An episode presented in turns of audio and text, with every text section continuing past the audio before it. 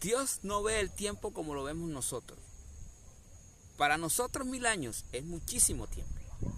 Muchas personas han nacido y muerto. Muchos acontecimientos han sucedido en este mundo en mil años. Civilizaciones han nacido y han caído. Conocemos una pequeña parte de lo que era el mundo hace mil años, a grandes rasgos por parte de la historia. Sin embargo, hay muchas lagunas, muchas historias que no conocemos. Ni siquiera los grandes historiadores pueden detallar con exactitud lo que ha ocurrido en mil años. Mil años en la vida de los hombres es como un día para Dios. Ha pasado casi más de 2023 años desde que Jesús ascendió al cielo. Y desde ese momento sus discípulos y nosotros hemos esperado su regreso. Decenas de generaciones han pasado desde ese momento. La esperanza que tenemos todos los hijos de Dios es ver el regreso de Jesús.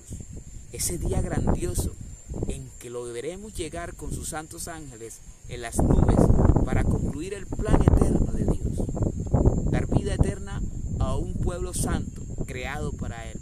Un pueblo que vivirá por la eternidad en el cielo, donde ya hemos vencido el pecado y la carne.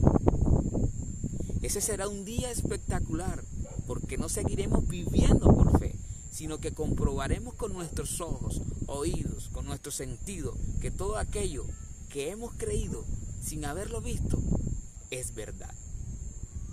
El regreso de Jesús es una parte importante de nuestra fe y Dios nos anima mediante su palabra, haciéndonos saber que su regreso será pronto.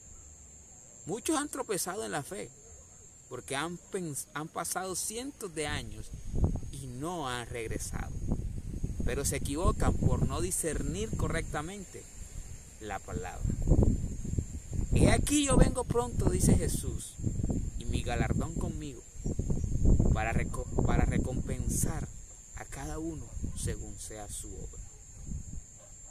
El tiempo que ha pasado desde que Jesús subió al cielo, que no llega aún más de 2023 años, es para Dios casi dos días. Debemos confiar en que Jesús viene pronto y que lo veremos su regreso, como lo hará todo el mundo.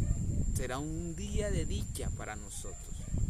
Debemos esforzarnos y obrar lo que Dios nos manda.